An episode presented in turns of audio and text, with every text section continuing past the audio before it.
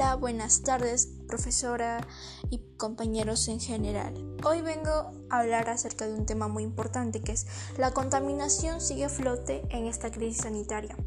La contaminación sigue a flote en esta crisis sanitaria ya que como vemos mucha gente sigue botando sus mascarillas, que lo queman o lo botan o a veces cuando salen a botar su basura no pasan los carros, botan su basura y esto sucede así porque no ponemos un orden acá en el Perú. Entonces, es por ello que la contaminación sigue avanzando y avanzando, avanzando, porque a veces hay cuando nos desesperamos y llegamos a una opción de quemar la basura. ¿Y qué estamos haciendo ahí?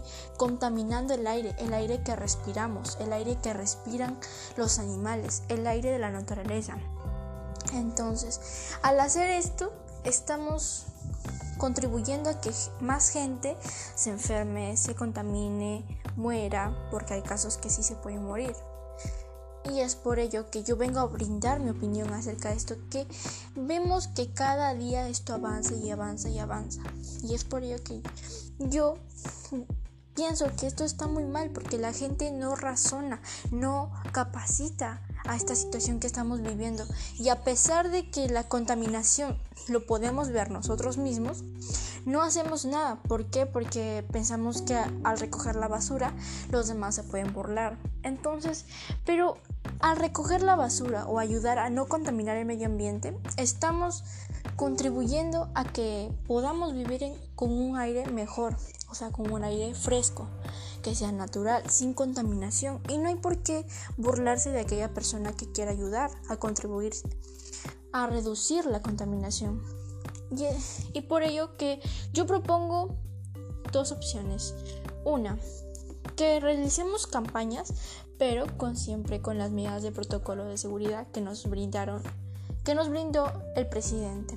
Segundo, ejecutar un, una carta al consejo, a la municipalidad, la cual nos den o nos brinden la ayuda de que pongan orden en los carros de basura y que esto ayude para que no se, no se genere la, la, contaminación en las áreas verdes, ya que mucha gente deja su basura en tal sitio.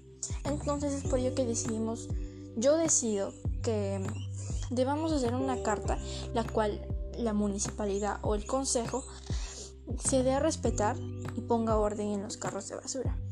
Y pues sabes, si tú quieres contribuir a esto, hazlo porque es un bien para todos, no para ti nada más, sino que para todos, para la naturaleza, los animales, para tu familia, tu comunidad, todos en general. Y luchemos por un Perú mejor, con un ambiente adecuado, con un ambiente limpio que es para nosotros, porque Dios dijo que la tierra que nos entrega Él está limpia y así debemos cuidarla.